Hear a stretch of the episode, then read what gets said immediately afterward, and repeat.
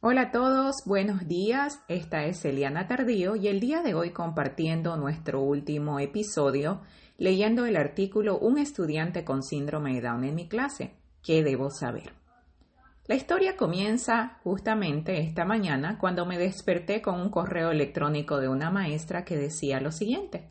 Hola Eliana, buscando en línea encontré tu sitio web y tu historia. Espero que puedas responder a este correo electrónico porque estoy muy preocupada.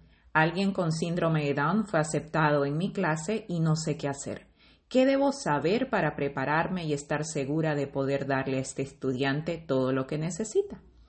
Mi respuesta para esta maestra. Querida maestra, en primer lugar quiero agradecerte por tomarte el tiempo para escribir estas líneas. Habla muy bien de ti y tu deseo de ayudar a este niño a lograrlo mejor.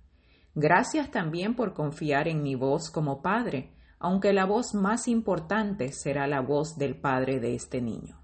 Desde mi experiencia, esto es lo que te puedo compartir. Primero, para empezar, deja de lado el diagnóstico. El diagnóstico no tiene nada o muy poco que decirte sobre este niño como individuo.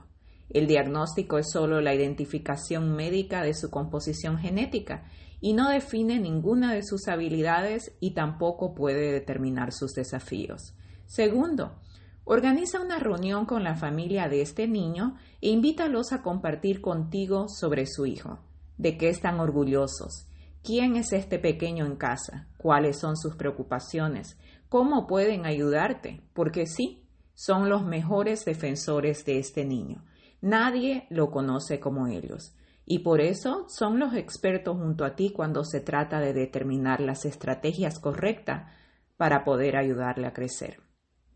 Tercero, no hagas suposiciones. Mantén tus expectativas tan altas como lo harías con cualquier otro estudiante.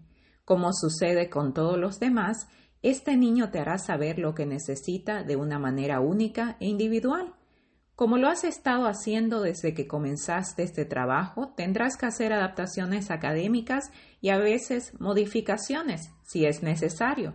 Pero cuando se trata de expectativas, no hay diferencias. Manténlas altas todo el tiempo, lo que significa que celebrarás a esta persona como un individuo como cualquier otro. Cuarto, sé que el lenguaje es siempre la mayor preocupación. ¿Cómo medir la capacidad de aprender cuando un niño no puede verbalizar como el resto?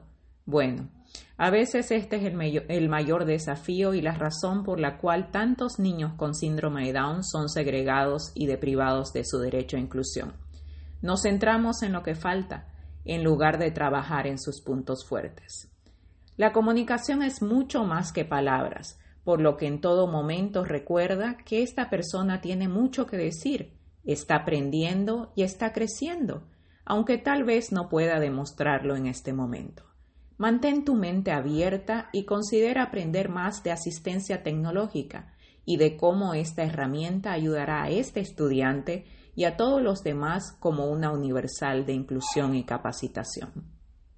Quinto, Nunca olvides que tu trabajo no es cambiar o reparar a este niño. Este niño ya es perfecto. Tu trabajo es, en cambio, maximizar sus habilidades, hacerlo sentir bienvenido y fortalecer sus capacidades con fe y dedicación. Tu trabajo es hacer que este niño crea en sí mismo y esté orgulloso de ser quien es, al igual que lo haces con todos los demás. Sexto, Puedes cambiar el futuro de este niño por siempre. Lo más fácil es rendirse, pero confío en que este correo electrónico sea la prueba de que no lo harás. Y en cada sonrisa encontrarás la motivación para seguir como lo harías con cualquier otro niño, solo porque éste no tiene nada de especial. Es solo otro que depende de las expectativas y la voluntad del mundo para ser edificado y tener éxito como individuo único e irrepetible. No va a ser fácil, es cierto, pero las mejores cosas en la vida nunca son fáciles y sin embargo su resultado, su resultado es el recordatorio más natural y fascinante de nuestro poder individual para marcar la diferencia para un niño a la vez. Gracias por acompañarnos esta mañana. No se olviden que este artículo está publicado en elianatardío.com y estará disponible en video en nuestras redes sociales, en Facebook Eliana Tardío H, Instagram Eliana Tardío y aquí cada semana trayendo nuevos episodios y nuevas discusiones positivas para generar inclusión y siempre celebrar la diversidad. Que tengan un buen día.